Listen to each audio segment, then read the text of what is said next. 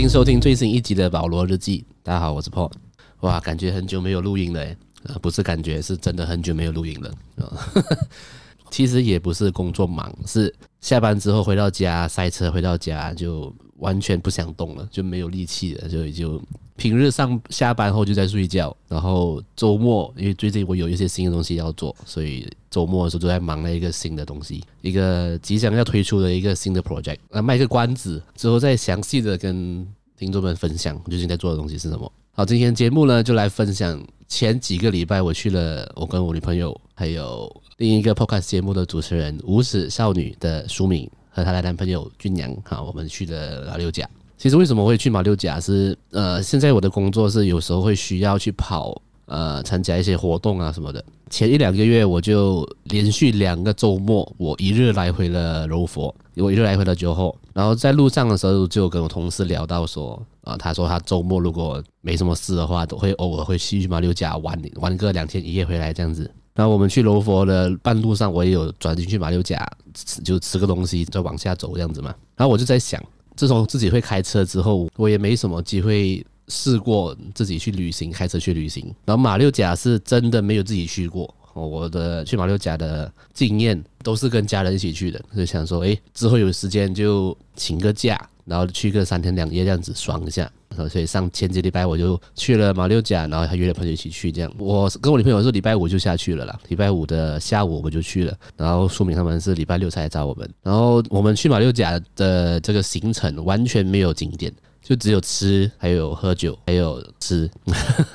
其实再回想起来也蛮荒谬的，就是我们去了。我们我们去的第一个行程是吃的，然后下一个行程是吃的。那从第一个行程到第第二个行程中间，如果有点时间，我们就会去喝酒，或者是去一间咖啡厅坐着，也是吃东西，就为了等我们要去吃下一餐。所以整段旅程是一直在吃，一直在喝，而且礼拜六是从早就开始喝酒，喝到晚上，一整天都是醉醉的感觉，微醺的感觉。那首先，呃，礼拜五到了那边，其实差不多已经晚上了啦，所以我们在酒店休息了一下，就去吃晚餐了。哦，我们去吃的晚餐，这间叫做 Wild Korean 的，呃，野生的香菜，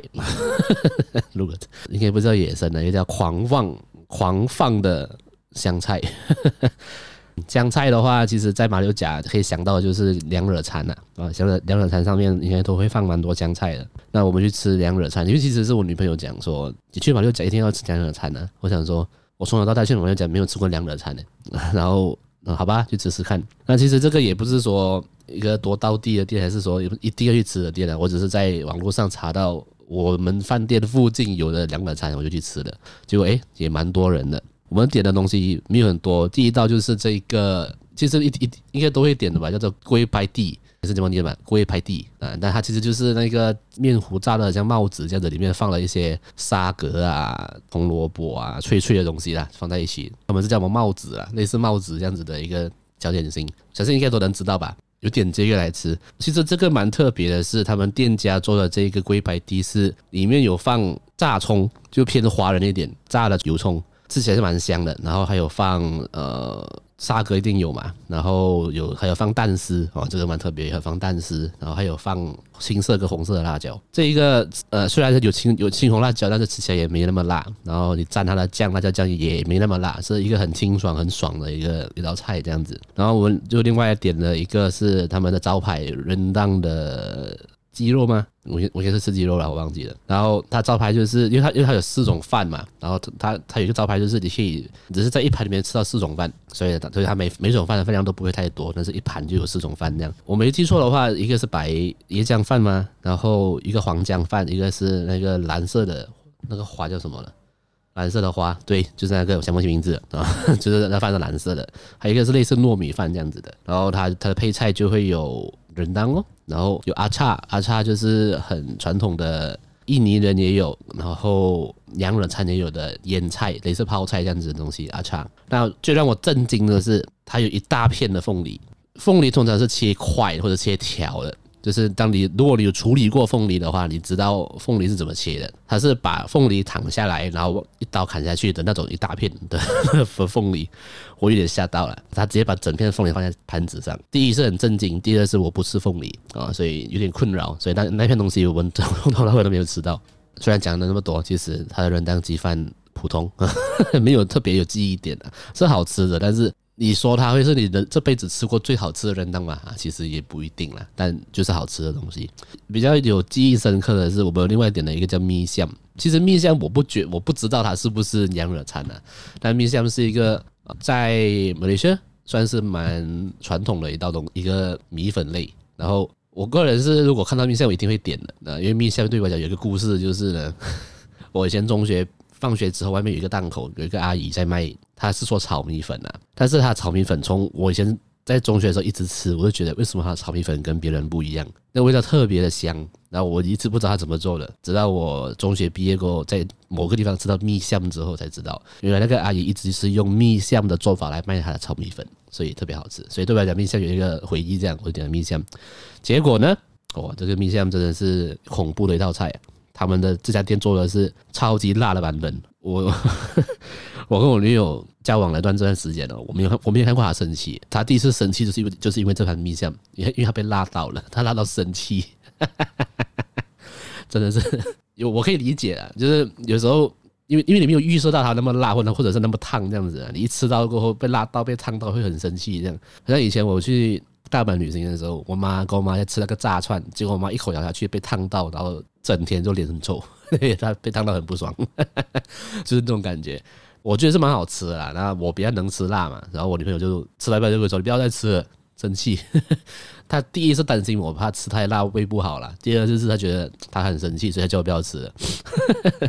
但整体来说，这顿晚餐还蛮不错的。下一次去马六甲的话，如果要吃凉的菜，我还是会去这间的，还不错。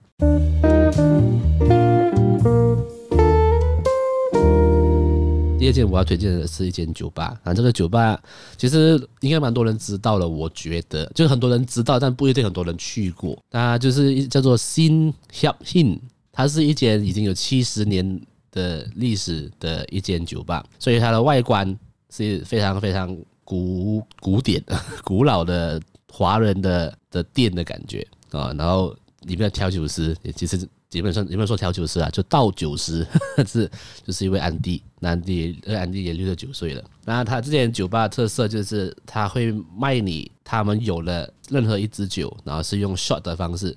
倒给你一个 shot，半个 shot 这样子来卖，然后你可以要求你要冰块啊，还是你要呃苏打水啊，或者是你要吃花生，安安迪都会为你准备了。那这间酒吧呢，我们在谷在谷歌上面看是十一点会开门，所以那时想说，我们就超过十一点钟就去吧。去那边的时候，诶，安迪没开，然后礼拜六，我想说不会没开吧，因为这种老店没开也蛮正常的，可能安迪不舒服，或者安迪睡迟了，或者安迪今天心情不好啊，他可能不开就没办法嘛。那我想说没关系，我们先去对面的一间咖啡厅喝个咖啡，吃个 croissant，然后我就等一下看到会开这样，然后我就这样子等到十二点，书明也也来找我们了。然后书明还没吃饭，我跟他说：“其实我们现在应该应该去喝酒的，你 OK 吗？”他说：“那你让我现在在这间咖啡厅买个面包，先填个肚子，不然我只要喝会直接嗨起来。”好，然后就先吃，就先吃个东西，然后我们就去喝。对面的时候看到，诶，安迪刚刚把门打开，他里面的灯都还没开的时候，我们看着安迪，安迪你有开吗？哎呀，呦呦呦呦，来了进来进来，然后就很开心，这样就进去了。那真的是古色古香啊！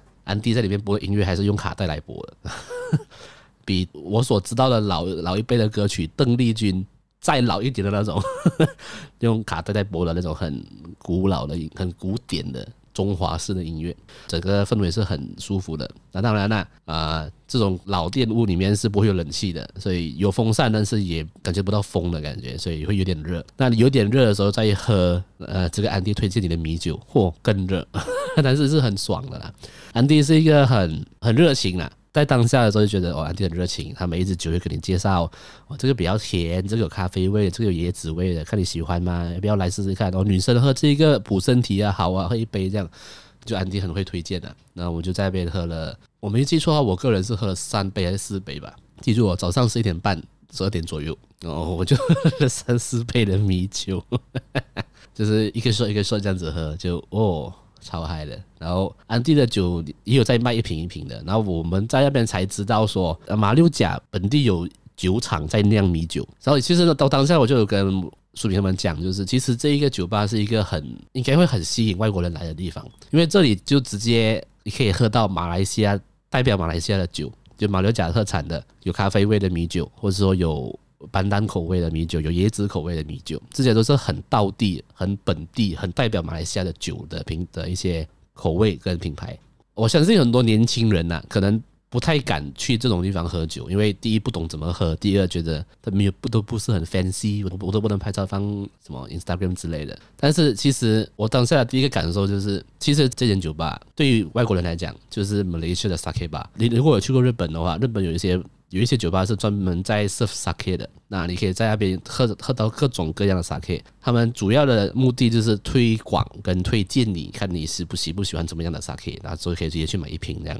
其实这间酒吧的感觉就很像，你你想象你你现在不要当做自己是马来西亚的华人，也是一个外国人，也是一个一个西方国家的人。当你来到马六甲看到这样子的店，这样子的酒吧，你就觉得 Oh my God，好像很。道地，然后很很赞，然后有一个里面有一个 local 的安迪，虽然用他很局限的英文在跟这些怪楼推荐酒的时候，你也是一个外国人，你会很喜欢这里，在那边你可以用很便宜的价钱试到很多种马来西亚特有的酒类，所以这间酒吧我觉得它是值得推广到全世界的，真的，这是一个我发现到马六甲很大的潜力，因为我们自己都不知道啊，我们去那边之前我们都不知道，原来马来西亚有自己酿自己的米酒。真的，这个我们自己是不知道的，所以呀，值得推广。大家如果有外国来的朋友带回去马六甲，一定要带他去这间酒吧，他一定会吓到。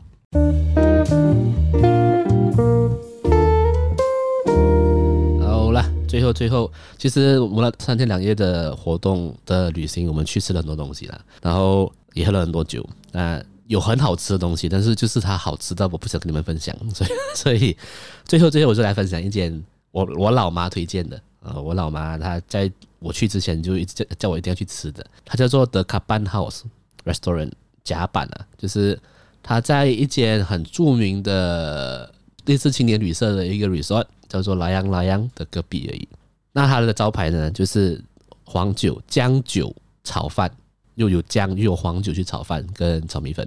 然后我们是在礼拜天要回去的时候之前想说去吃一餐这个吃一吃这个东西，然后去到哎又没开啊，就是给大家一个建议啦，就是马六甲很多有名的店，他们在谷歌上面放的时间是参考用的啊，他们是开不开店是看心情的，